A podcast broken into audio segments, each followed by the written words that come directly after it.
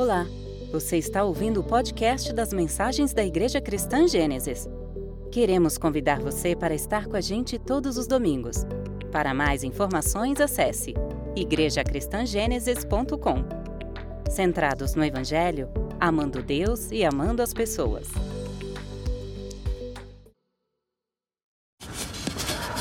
Boa noite a todos. Quero te convidar a você a abrir a sua Bíblia no texto de Isaías, capítulo 40.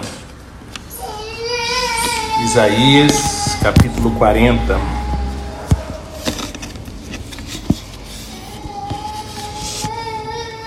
Semana passada nós finalizamos a exposição da série Uma Igreja Old School e foi uma bênção, foi maravilhoso a gente poder compreender que tipo de igreja nós desejamos ser, que tipo de igreja nós ansiamos em expressar ao Senhor. E hoje eu quero compartilhar o tema dessa mensagem de hoje, ela se chama A Espera de Deus. Isaías capítulo 40, vamos ler dos versos 27 ao verso de número 31. Isaías capítulo 40, dos versos 27 ao verso de número 31, e diz assim a palavra do Senhor: Porque então você diz ao Jacó e você fala ao Israel: O meu caminho está encoberto ao Senhor, e o meu direito passa despercebido ao meu Deus. Será que você não sabe, nem ouviu que o eterno Deus, o Senhor, o Criador dos confins da terra, nem se cansa, nem se fadiga. A sabedoria dele é insondável. Ele fortalece o cansado e multiplica as forças ao que não tem nenhum vigor. Os jovens se cansam e se fadigam, e os moços de exaustos caem. Mas os que esperam no Senhor renovam as suas forças, sobem com asas como águias, correm e não se cansam, caminham e não se fadigam. Nós temos um, um mau hábito, acho que eu posso dizer assim, que o ser humano ele só consegue ver o que há de ruim. Ele só foca e mira naquilo que há de ruim. Se é as más notícias, ele se foca nas más notícias. Se é no tempo ruim, ele se foca no tempo ruim. Se é nas guerras, ele se foca na guerra. O ser humano tem essa tendência natural de só observar e prestar atenção e dedicar tempo e foco naquilo que é ruim. Todos vocês sabem o quanto eu gosto da minha predileção de contar histórias. Eu adoro uma história. Eu quero contar hoje a história de Victor Frank. Tá, passou. Quem é Victor Frank? Victor Frank ele foi um dos principais psiquiatras da Europa. Mas em 1942 a 1945, ele foi jogado na prisão de Auschwitz e em outros três campos de concentração nazistas. Ele viveu com os próprios olhos, ele viveu, ele viu com seus próprios olhos o que fazia diferença entre sobreviventes e os mortos daquela condição subhumana de vida que foi imposta pelo diabólico Adolf Hitler. E veja que não era uma questão de saúde, irmãos, ou mesmo força física. O diferencial entre os vivos e os mortos era a esperança. Algo pelo que viver além do arame farpado algo a se amarrar, a se agarrar, e pelo que se aguardar, algo para que se possa voltar depois que terminasse os horrores daquela guerra. Sobre isso, o Victor Franklin ele escreveu em sua obra clássica Em Busca de Sentido, que foi publicado aqui no Brasil em parceria pelas editoras Sinodal e vozes que eu altamente recomendo. E eu tirei um pedaço do que ele escreveu e eu quero passar para vocês. Victor Frankl diz assim: quem não consegue mais acreditar no futuro, seu futuro, está perdido no campo de concentração. Com a perda da crença no futuro, tal pessoa perde também o apoio espiritual. Deixa-se cair interiormente e decai física e psiquiatricamente. Psiquicamente. Geralmente isso acontece de forma até bastante repentina, numa espécie de crises, cujos sintomas o recluso relativamente experiente conhece muito bem. Cada um de nós temia aquele momento em que se manifestava pela primeira vez essa crise, não em si próprio, pois então já teria sido indiferente, e sim em seus amigos. Geralmente essa crise se configurava da seguinte maneira: a pessoa em questão, certo dia ficava simplesmente deitada em seu barracão e ninguém conseguia persuadi-la a botar a roupa, ir ao lavatório ou mesmo a se apresentar no local de chamada. Nada mais surtia efeito. Nada lhe metia medo, nem súplicas, nem ameaças, nem golpes. Tudo em vão. O sujeito ele simplesmente ficava deitado, não se mexia, e quando uma doença provocava essa crise, a pessoa se negava inclusive a ser transportada para o ambulatório ou mesmo tomar qualquer medida em prol de si mesma. Ela entregava os pontos, ficava deitada até nas próprias fezes e urinas, pois nada mais interessava. Nós também não sobreviveríamos, irmãos, sem algo pelo que viver além do arame farpado dessa vida. Nós simplesmente iríamos desistir e nos prostraríamos aqui mesmo essa é uma condição comum aos seres humanos, que se chama desespero. Mas aonde olhar em busca de sentido para viver? Em geral, irmãos, nós olhamos para os shoppings, nós olhamos para os cardápios dos restaurantes, nós olhamos para as ofertas de viagens, nós olhamos para os nossos compromissos durante a semana mas é realmente com isso que nós temos que nos contentar? É com isso que a minha alma ela se contenta com o que o shopping, o shopping me oferece?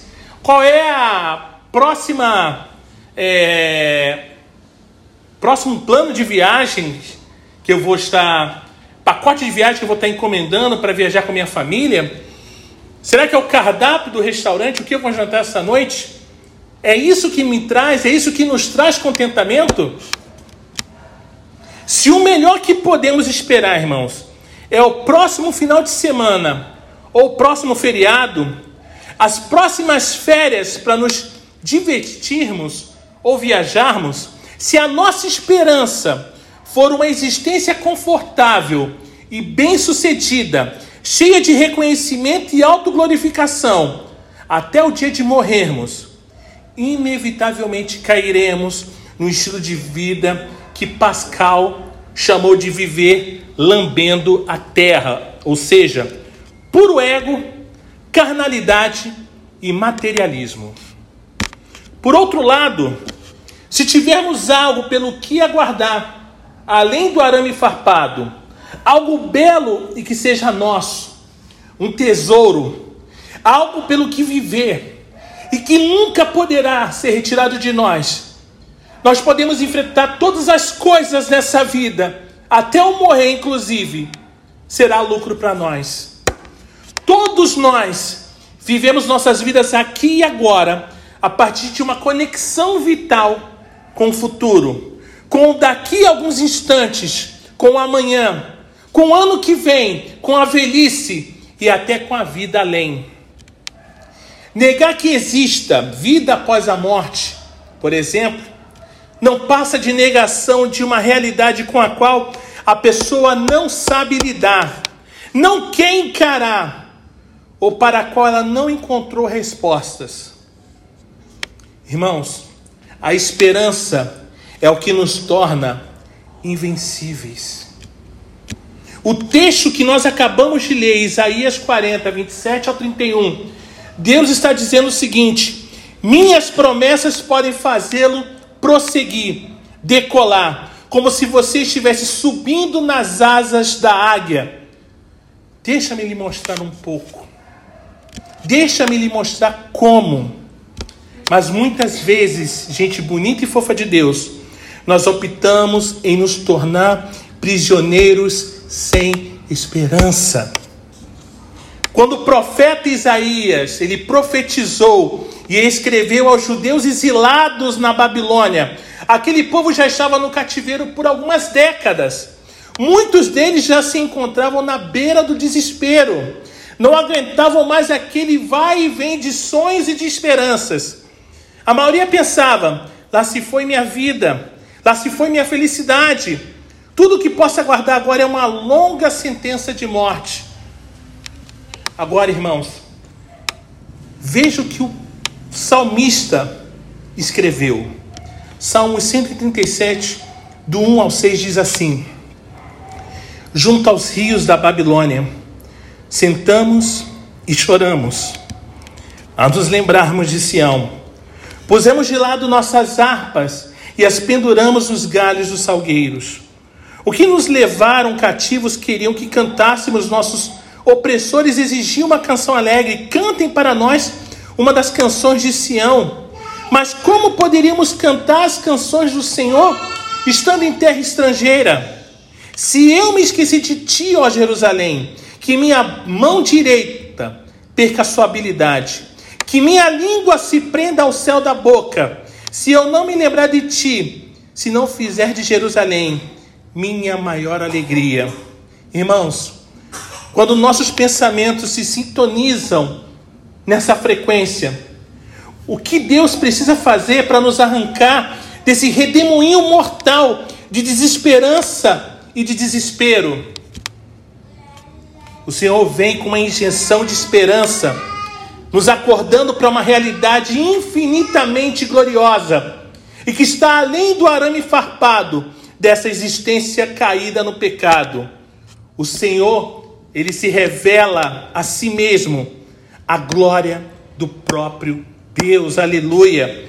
E o início do capítulo do nosso texto anuncia: Consolem, consolem o meu povo, diz o Deus de vocês. Verso 2: Falem ao coração de Jerusalém e anunciem que o tempo da sua escravidão já acabou que a sua iniquidade está perdoada e que ela já recebeu em dobro das mãos do Senhor todos os seus pecados.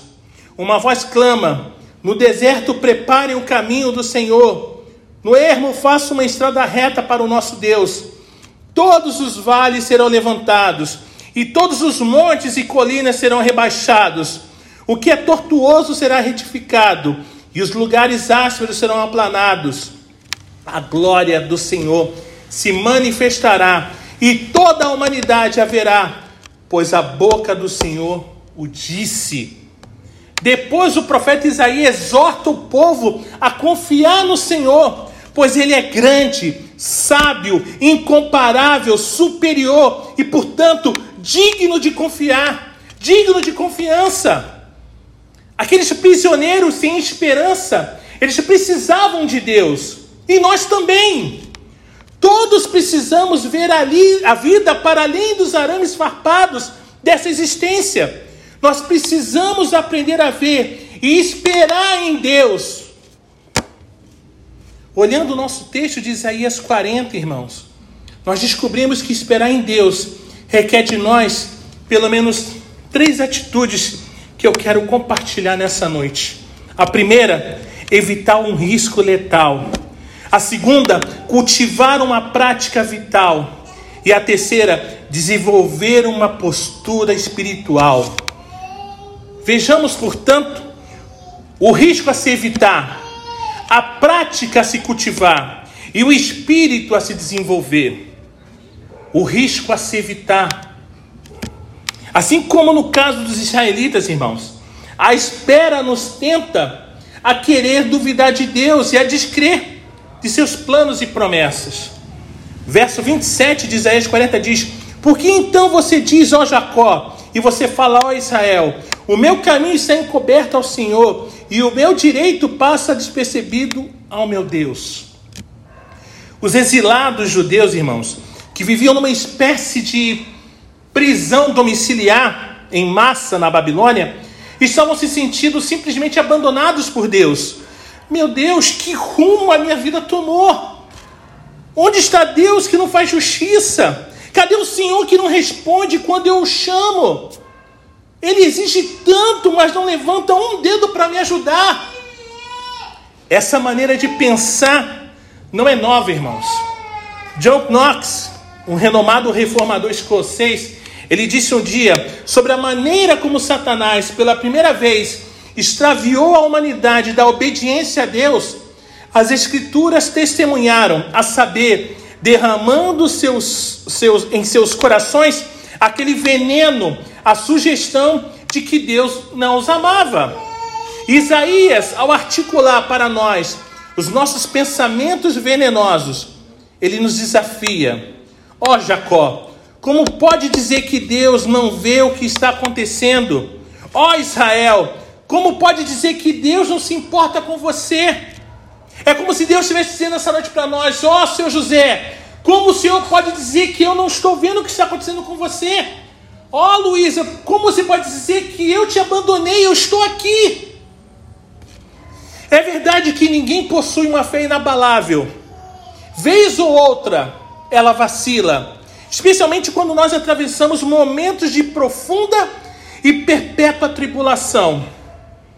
Israel, porém, tinha extrapolado os limites da normalidade então o profeta Isaías exorta a nação, desafiando a irracionalidade da sua incredulidade. O desejo do profeta não era pisar na cana quebrada, mas ajudar aquele povo a voltar aos trilhos. Sobre a dúvida, existem dois tipos de dúvida, irmãos. Um deles sobre os ataques e os problemas aparentemente insolúveis, luta para crer ou para continuar crendo? Esse tipo de dúvida está aberto às respostas de Deus, está disposto a ouvi-lo. É a dúvida resultante da fé fraca. O outro tipo de dúvida resiste à crença, mesmo quando são oferecidas boas e suficientes razões. Esse tipo de dúvida cruza os braços em resistência e diz: Nah, eu ainda duvido. Não acredito de jeito nenhum, desculpa. Em nada que você possa me dizer vai satisfazer a minha dúvida. Esse tipo de dúvida nem sequer é capaz de ouvir o que Deus tem a dizer. É a dúvida resultante do coração duro. Irmãos, parece que no caso dos exilados judeus, a dúvida flutuava entre uma fé enfraquecida pelas dificuldades e um coração endurecido pelo orgulho. Então, o que Deus fez? Ele andou a segunda milha com esse povo, mostrando o quanto ele é grande, o quanto ele é sábio, o quanto ele é incomparável e superior. Se nem a menor estrela do céu escapa da atenção de Deus, irmãos, os exilados deveriam ter certeza de que os olhos do Senhor estavam amorosamente sobre eles. Os olhos do Senhor, igreja, estão amorosamente sobre nós. Agora, no entanto, Deus os faz recordar algo sobre si mesmos. Eles são Jacó ou Israel.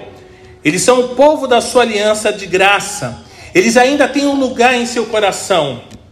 Ou seja, como pode um Deus tão grandioso, poderoso, incomparável, superior a tudo e a todos, que cuida com tanta sabedoria e com tanto carinho da criação, não ver e não se importar com o povo da sua aliança? Não faz sentido aquele desespero. Israel precisava recobrar sua confiança. Ao chamar o povo de Jacó e depois de Israel, Deus os estava fazendo recordar da crise pela qual passou o patriarca da nação. Houve um dia em que Jacó lutou com Deus e prevaleceu. Deus o abençoou e mudou o seu nome. Que lição há para Israel? Assim como Jacó lutou e prevaleceu, igreja, aquele povo no exílio também prevaleceria se continuassem lutando para manter a fé e a esperança no Senhor. Deus tinha uma aliança com eles, o Senhor os amava. Nada nem ninguém poderia separá-los do amor daquela aliança eterna do Deus de Jacó. Gente bonita e fofa de Deus, quando as crises nos sobrevêm, quando os problemas nos atacam, quando as dificuldades se acampam em nossas vidas e parece nunca mais ir embora, a tentação é duvidarmos da bondade, do amor e da sabedoria de Deus.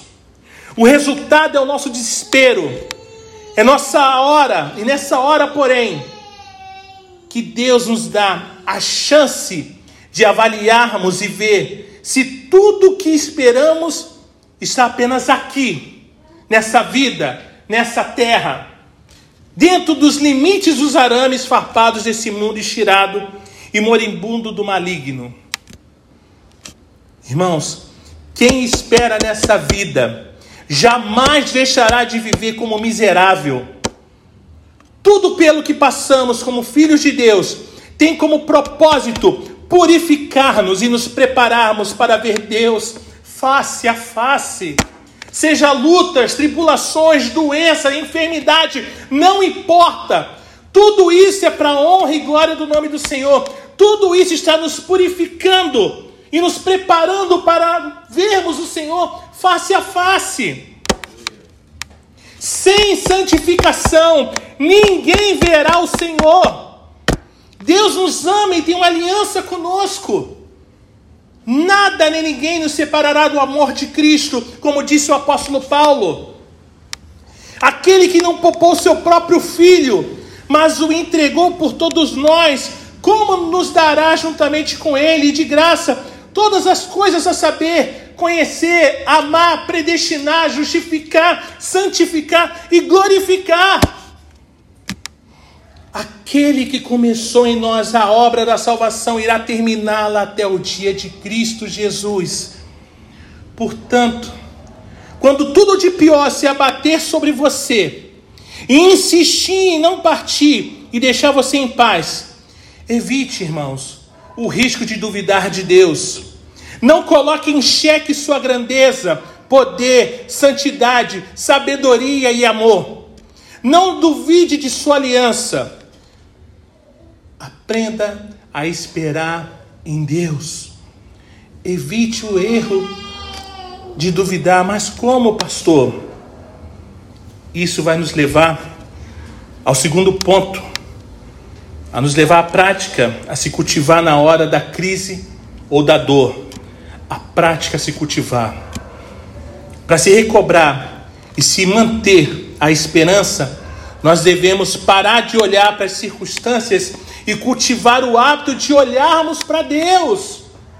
É tão simples porque eu fico dando tanta atenção e focando o meu olhar para o problema quando eu tenho que olhar e focar para o nosso Deus, para o nosso Senhor. Não é focando nos problemas, irmãos, que nós vamos encontrar força para levantar. Também não é apontando o nosso amor, a nossa estima para os recursos dessa vida, ou aquilo que julgamos ter em nós mesmos, que acharemos motivação para prosseguir. Nada, nem ninguém será capaz de nos levantar, fazer seguir e perseverar. Afinal, recursos acabam, irmãos. Pessoas nos decepcionam. E mesmo que nada disso aconteça, nada nem ninguém tem o tamanho exato para preencher o que de fato o nosso coração precisa. Portanto, a prática se cultivar é se voltar para a adequação divina. Verso 28 e 29 Será que você não sabe, nem ouviu que o eterno Deus, o Senhor, o Criador dos confins da terra, nem se cansa, nem se fadiga? A sabedoria dele é insondável. Ele fortalece o cansado e multiplica as forças ao que não tem nenhum vigor. Isaías, irmãos, destaca quatro atributos de Deus. Ele é a eternidade, ele é o Criador, ele é a força ou resistência e ele é sabedoria. É para esse Deus que nós devemos olhar na hora que tivermos que esperar. Agora, o que esses atributos têm a ver com as nossas dificuldades, irmãos? Por que Isaías os destacou? Esse Deus não morre e nunca chegará a hora em que ele parar, irá parar de agir. Além do que, ele conhece tudo do começo ao fim, porque ele é eterno. Também ele não fica sem recursos para ajudar no que quando for preciso. Sua fonte de tudo é para sempre inesgotável, porque Ele é o Criador. Deus não é fraco ou incapaz diante das dificuldades em que nos encontramos. Ele não se cansa e nem fica exausto. E também não lhe falta inteligência para saber o que ele está fazendo e quando e em que medida ele precisa agir. A sua sabedoria é insondável. Ao contemplarmos esse Deus pela fé, irmãos, seremos fortalecidos e revigorados em Sua maravilhosa graça. Mas como, pastor? Ao destacarmos os atributos de Deus, e quando ele destaca, o profeta Isaías nos ensina como cultivar a prática de se focar em Deus. Ouvir a palavra, você não ouviu? Compreender através de meditação e de oração. Não entendeu? Praticar a fé nas promessas de Deus. Deus dá forças aos cansados e vigor aos fracos. Cultive, igreja, o hábito de olhar para Deus. Pare de olhar para os problemas, olhe para Deus. Acho que muita gente me, deve me seguir no Instagram e quando eu tô com muito. Minha cabeça está muito cheia de problema, muita coisa. Eu sempre olho para o céu. E aí, naquele momento, eu sempre tiro uma foto e, e coloco no meu Instagram: olhe para os céus. É hora de a gente olhar para o Senhor: Senhor, eu olho para Ti. O Senhor nos socorrou bem presente na hora da tribulação. O terceiro ponto: o espírito a se desenvolver. Tendo falado do risco a se evitar e da prática a se cultivar, o profeta Isaías falará do espírito a se desenvolver no ato de esperar em Deus.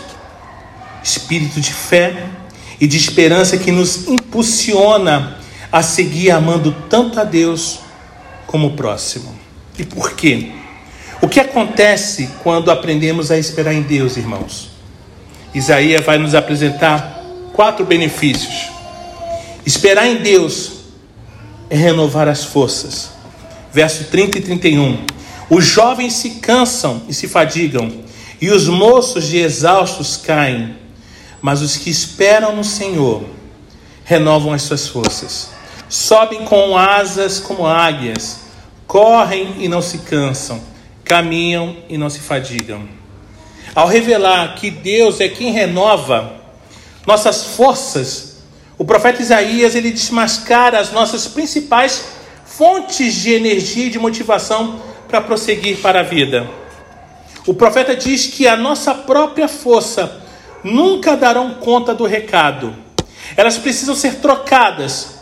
Aliás, a Bíblia diz que na vida com Deus não é por força nem por poder, mas pelo Espírito. Eu quero ler um texto com vocês que está lá em Zacarias, capítulo 4, dos versos 6 ao 10. Zacarias, capítulo 4, do verso 6 ao 10.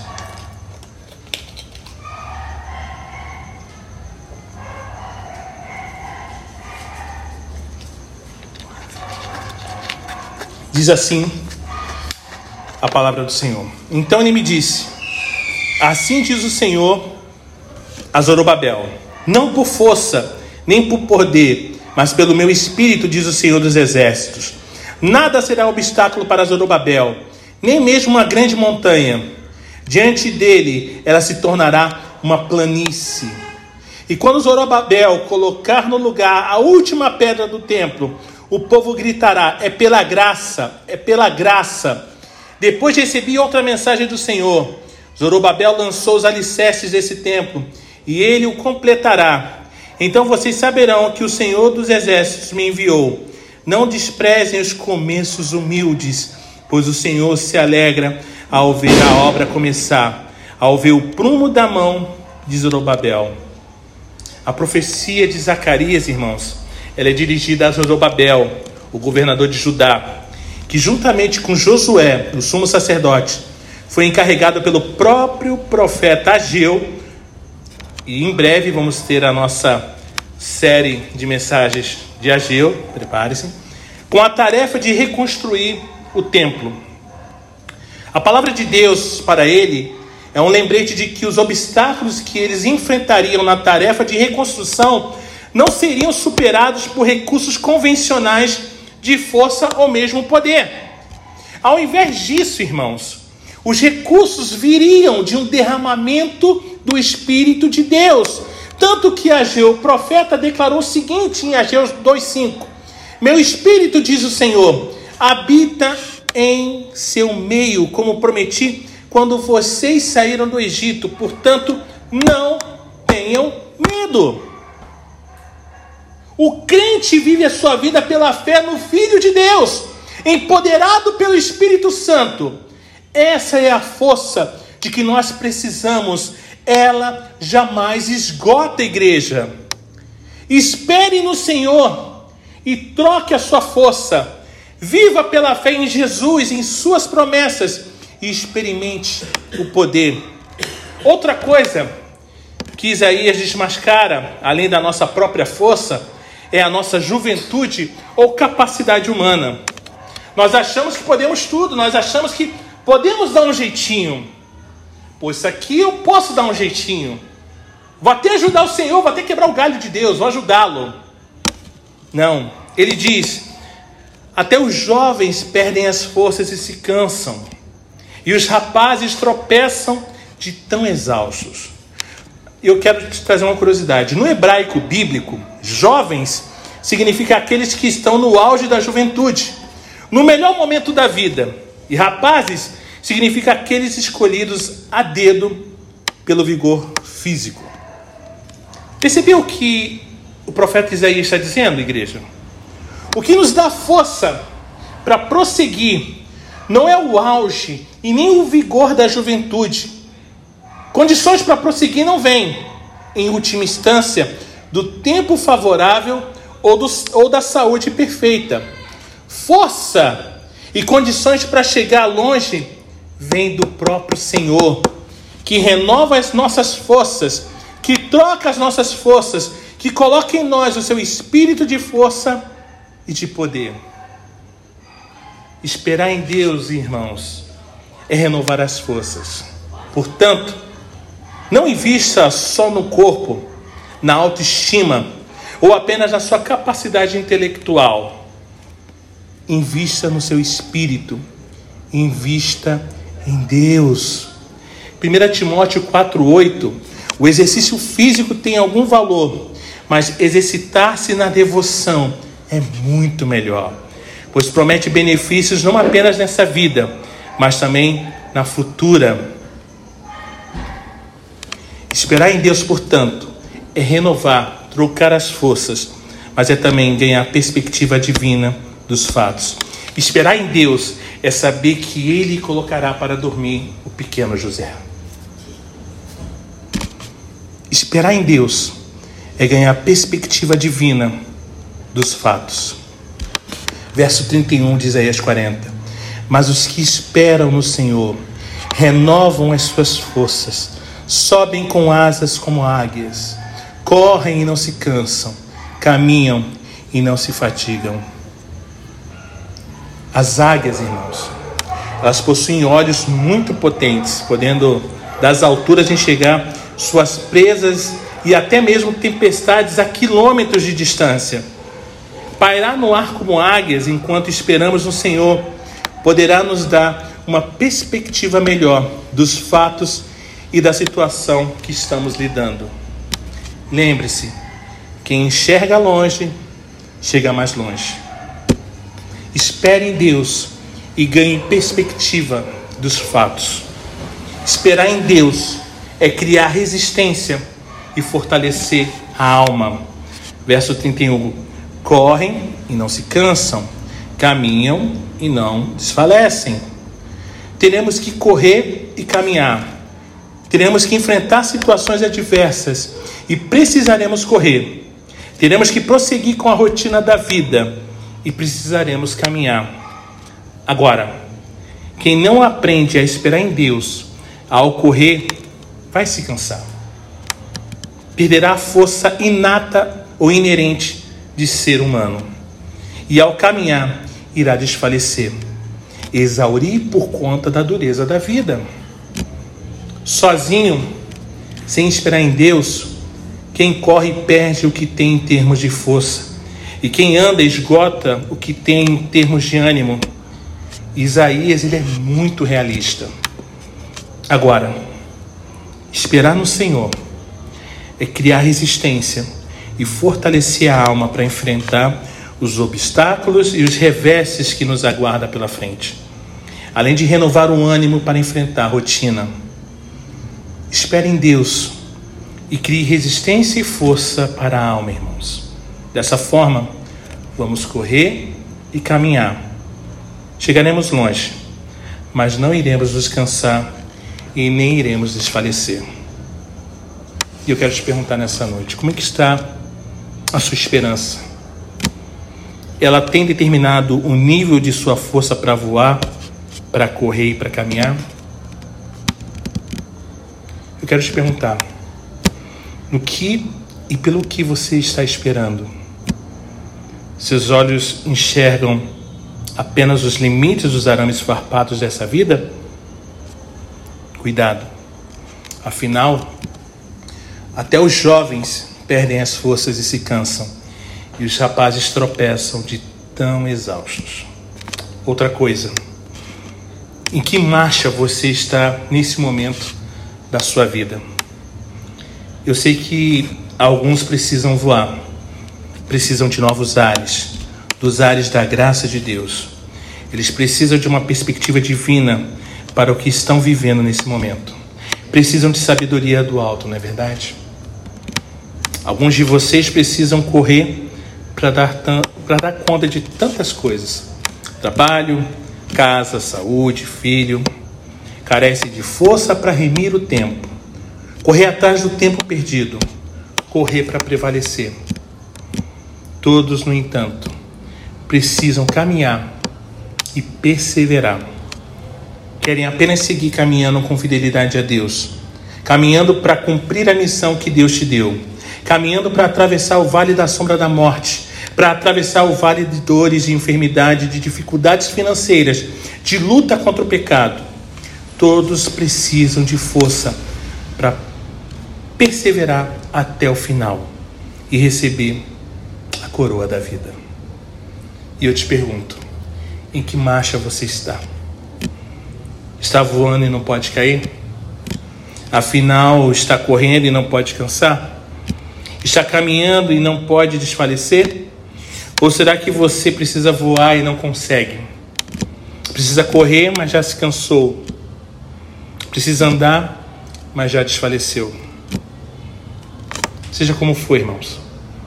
Esperem em Deus. A jornada de milhares de quilômetros começa com um passo. Os maiores heróis da fé não são sempre aqueles que parecem estar avançando. Muitas vezes são eles que estão pacientes e lentamente caminhando sob o peso das dificuldades. Enquanto esperamos o Senhor, ele nos capacita não apenas a voar mais alto e a correr mais rápido, mas também a caminhar por mais tempo. Bem-aventurados os que perseveram caminhando, pois eventualmente chegarão ao destino. Esperar em Deus Jeremias também sabia do valor de se esperar em Deus. Em suas lamentações, o profeta ele fala o seguinte: Lamentações 3, versos 19 a 27. Como é amargo recordar meu sofrimento e meu desamparo. Lembro-me sempre desses dias terríveis enquanto lamento minha perda. Ainda ouço, porém, ter esperança quando me recordo disso. O amor do Senhor não tem fim. Suas misericórdias são inesgotáveis. Grande é a sua fidelidade, suas misericórdias se renovam a cada manhã. Digo a mim mesmo: O Senhor é minha porção, por isso esperarei nele. O Senhor é bom para os que dependem dele, para os que o buscam, portanto, é bom esperar em silêncio pela salvação do Senhor. É bom as pessoas se sujeitarem, ainda jovens, ao jugo de sua disciplina. Espere em Deus, irmãos. Olhe para os seus pecados e os confesse a Deus. Olhe para o amor de Jesus e receba-o pela fé. Olhe para a fidelidade de Deus e espere pelas misericórdias dele todas as manhãs. Olhe para as dificuldades e as encare com disciplina de um Pai amoroso. Espere em Deus, não duvide, nutra sua fé e esperança em Deus. Isaías 40, versos 27 a 31. Porque então você diz ao Jacó e você fala ao Israel: O meu caminho está encoberto ao Senhor e o meu direito passa despercebido ao meu Deus. Será que você não sabe nem ouviu que o eterno Deus o Senhor, o Criador dos confins da terra, nem se cansa, nem se fatiga. A sabedoria dele é insondável. Ele fortalece o cansado e multiplica as forças ao que não tem nenhum vigor. Os jovens se cansam e se fadigam, e os moços de exaustos caem. Mas os que esperam no Senhor renovam as suas forças, sobem com asas como águias, correm e não se cansam, caminham e não se fatigam. Que Deus nos bendiga com fé e esperança para prosseguirmos com amor em amor para sempre.